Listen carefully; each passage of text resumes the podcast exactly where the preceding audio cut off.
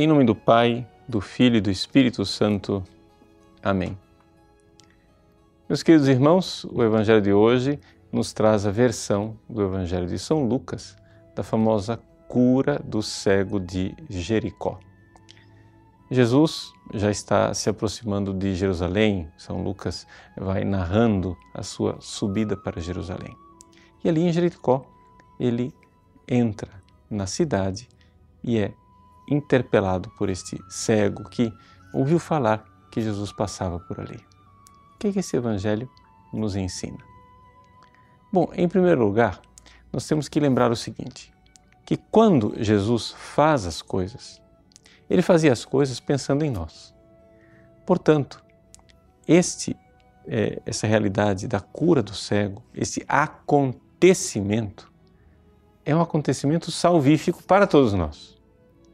Portanto, existe uma verdade histórica que está na base de tudo, que é o fato de que Jesus de fato curou um cego em Jericó. Mas existe uma outra verdade espiritual que é para todos nós. Esta verdade espiritual é que Jesus está nos dizendo com este acontecimento, com esta cura: vocês todos são cegos. Por quê? Porque nós somos parte desse povo que anda nas trevas.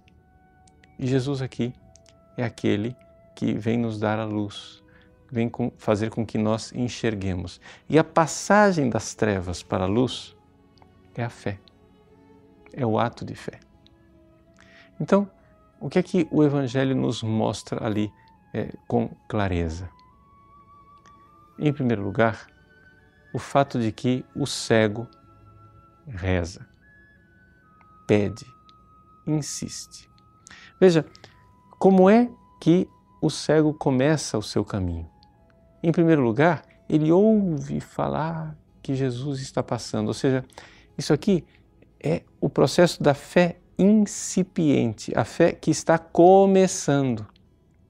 Não é? As pessoas, quando se aproximam de Jesus, nem sempre se aproximam com uma fé muito madura. É? Às vezes vão à igreja para obter milagres, vão à igreja para obter favores, vão à igreja para resolver seus problemas. Mas esta fé, que é meio interesseira, ela não é de todo ruim. Ela é o início, ela é a isca, porque Deus nos atrai com vínculos humanos. E a partir disto, para tentar resolver seus pequenos ou grandes problemas, a pessoa começa a rezar. Então, essa é a primeira coisa que nós vemos no Evangelho. Esta busca da oração. Essa realidade de que a pessoa, né, em primeiro lugar, precisa pedir e pedir e pedir insistentemente. Como aquele Evangelho da viuvinha que nós meditávamos alguns dias atrás. Mas não fica por aí. Existe também o fato de que o próprio Jesus, ao ouvir a oração, ele dá uma ordem a ordem de que o cego se aproxime. Essa ordem precisa ser realmente obedecida. Por quê? Porque uma vez que a gente começa a ter uma fé meio assim nebulosa, quando nós nos aproximamos da palavra de Deus e começamos a obedecer os mandamentos de Deus, começamos a mudar de vida, a fé ela se revigora.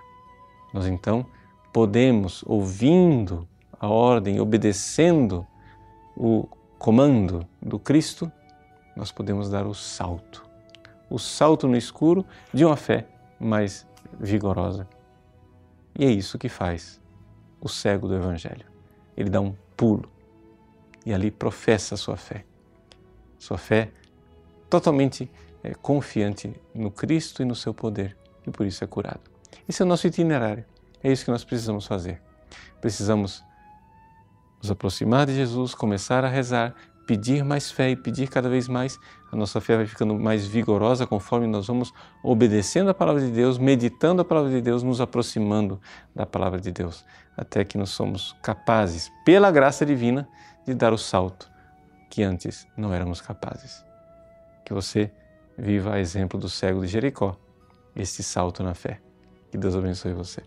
Em nome do Pai, e do Filho, e do Espírito Santo. Amém.